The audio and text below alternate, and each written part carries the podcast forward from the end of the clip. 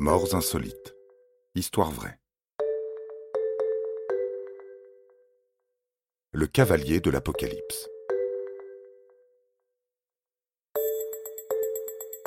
Soyons honnêtes, peu de parieurs hippiques auraient misé leur maison sur Frank. À 35 ans, le jockey américain n'a jamais remporté la moindre course équestre et pourtant, il s'apprête à rentrer dans la légende. Le 4 juin 1923, il va jusqu'à donner sa vie pour finir premier.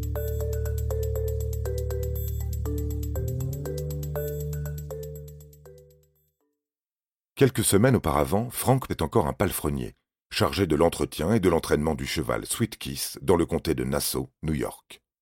Le canasson n'est pas vraiment ce qu'on appelle un pur sang, et les cotes sur lui sont bien trop élevées pour y risquer trois sous.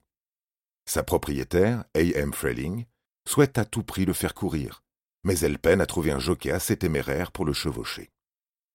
Sentant là son heure arrivée, Frank Hayes se propose comme cavalier à mademoiselle Freling, qui hésite. Elle le trouve un peu trop lourd, pas assez expérimenté. Mais après tout, a-t-elle vraiment l'embarras du choix? Afin de se qualifier pour le prochain événement hippique, Frank perd 5 kilos en un temps record, pour n'en peser que 59 à l'arrivée.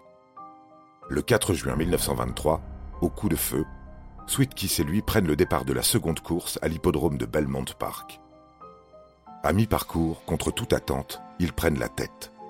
Est-ce alors l'excitation folle d'être premier ou le contre-coup d'avoir perdu autant de poids On ne le sait pas vraiment, mais à ce moment précis, le jockey succombe brutalement d'une crise cardiaque.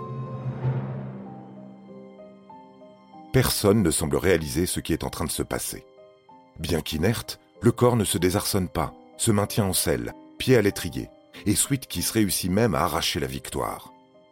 Il faut attendre l'arrivée sur la piste de Mademoiselle Freling et des juges de course pour constater le décès de Frank.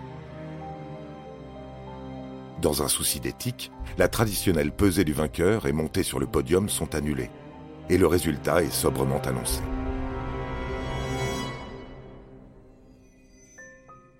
Depuis, craint de tous, le cheval de Mademoiselle Freling n'a plus jamais été monté et son surnom s'est tristement transformé en Sweet Kiss of Death. Frank Hayes, lui, est enterré quelques jours plus tard au cimetière de Holy Cross à Brooklyn, dans sa tenue de jockey. Quel curieux destin que le sien. Il n'a jamais gagné une course équestre de son vivant, mais il est encore, à ce jour, le seul et unique à en avoir remporté une après sa mort.